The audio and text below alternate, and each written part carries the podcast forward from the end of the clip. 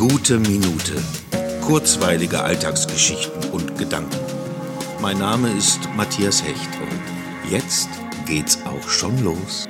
Wenn ein überraschender Anruf dich aus dem notwendigen Mittagsschlaf holt, kannst du schon mal denken, dass du noch träumst. Vor allem, wenn es sich um eine ebenso überraschend positive Nachricht handelt.